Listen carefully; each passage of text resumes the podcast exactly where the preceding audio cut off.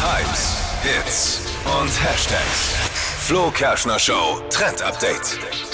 Ich liebe es, wenn wir Trends aus dem Sommer neu verpackt in den Winter mitnehmen können. Das ist so cool. Und genau darum geht's heute, nämlich um den Buckethead. Könnt ihr euch noch erinnern? Hatten wir diesen Sommer. Ich habe euch erklärt, was das ist. Das ist nicht der Fischerhut. Ja, ganz genau. Der Fischerhut war zu Festivalzeiten voll das Ding im Sommer und ist jetzt eben im Winter wieder mit dabei, aber eben in gefütterter Edition. Richtig cool. Gibt's in so einem Flauschi-Stoff und innen drin Futter und ist perfekt auch für den nächsten Weihnachtsmarktbesuch. Aber da werden doch die Ohren kalt. Ja, das geht so leicht drüber. Am besten, man lässt die Haare dann offen. Sieht Flauschi. sehr toll aus. Wenn man welche hat. Ich als Glatzenträger tue mir immer schwer mit Haaren offen.